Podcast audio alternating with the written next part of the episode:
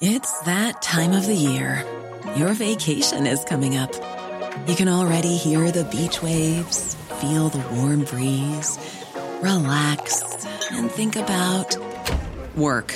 You really, really want it all to work out while you're away. Monday.com gives you and the team that peace of mind. When all work is on one platform and everyone's in sync, things just flow wherever you are. Tap the banner to go to Monday.com.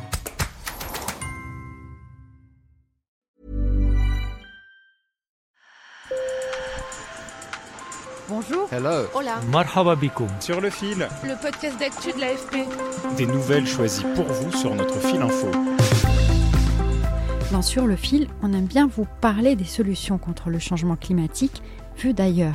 Alors pour cet épisode, on part en Afrique du Sud, dans la province de Mpumalanga, réputée pour sa faune, mais aussi ses mines de charbon. Car l'Afrique du Sud est accro au charbon, ce qui rend son bilan carbone plutôt mauvais. Ses émissions de gaz à effet de serre représentent celles de la moitié du continent africain. Sur place, la transition vers les énergies renouvelables commence timidement, mais beaucoup ne veulent pas se laisser imposer le calendrier de la communauté internationale. Un reportage sur le terrain de mes collègues Zama Lutouli, Lucas Sola et John Mackay. Sur le fil.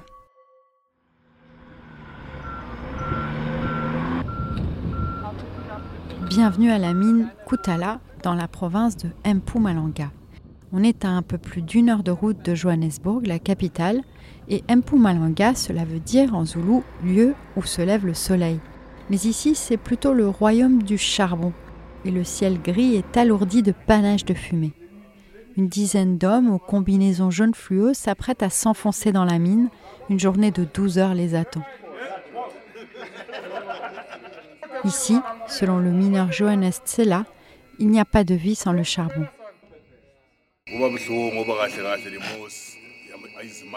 C'est triste car les mines, il y en a plein et elles emploient beaucoup de monde. Les gens auraient des problèmes si elles fermaient. Elles occupent une place très importante dans nos vies, surtout les mines de charbon. Et c'est vrai, l'économie du pays dépend énormément du charbon. Il génère au moins 100 000 emplois directs et c'est en brûlant du charbon que l'on produit près de 80% de l'électricité du pays. Or, l'électricité produite avec du charbon est celle qui émet le plus de CO2 et c'est ce qui explique le mauvais bilan carbone de l'Afrique du Sud. Mais dans la mine de Kutala, les histoires de réchauffement planétaire semblent bien loin.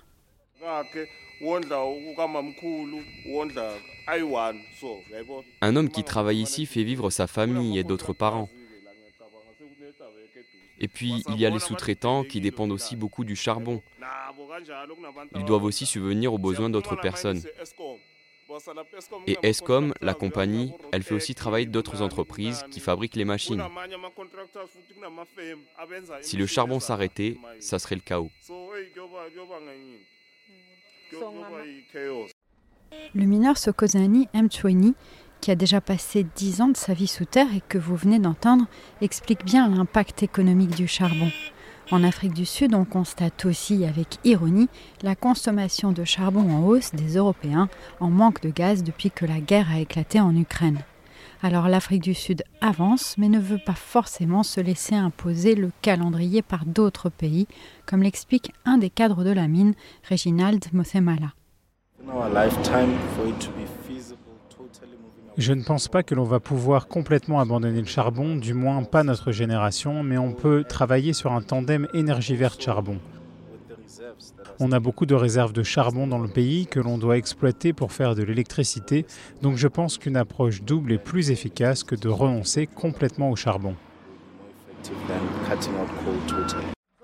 La pression vient cependant aussi de l'intérieur. Au début de l'année, des organisations de défense de l'environnement ont centré leur combat sur l'amélioration de la santé des habitants du Mpumalanga, où la pollution dégagée par les centrales à charbon est néfaste. Et elles ont gagné, comme l'explique l'un de leurs avocats, Timothy Lloyd.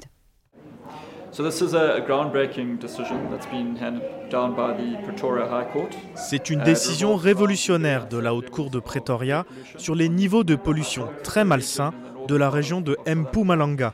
dans le nord de l'Afrique du Sud. La Cour a déclaré que les niveaux de pollution représentent une violation des droits des habitants à vivre dans un environnement sain. C'est une première en droit sud-africain. Il existe deux autres leviers pour que l'Afrique du Sud avance. Le premier, c'est que ses centrales d'énergie au charbon sont vétustes, au point que le pays a vécu cette année des heures et des heures de coupure. Et en deuxième lieu, l'Afrique du Sud a obtenu une promesse d'aide de 8,5 milliards de dollars provenant d'un groupe de pays riches pour faciliter sa transition vers les énergies renouvelables. C'est beaucoup, même si le coût réel de cette transition pourrait être 30 fois plus important selon plusieurs études. Sur le fil revient demain. Merci de nous avoir écoutés. Si vous avez des sujets à proposer, écrivez-nous. On vous lit toujours avec plaisir. Je vous laisse les coordonnées dans la description. À bientôt.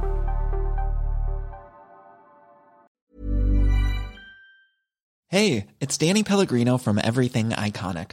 Ready to upgrade your style game without blowing your budget? Check out Quince. They've got all the good stuff shirts and polos, activewear, and fine leather goods, all at 50 to 80% less than other high end brands.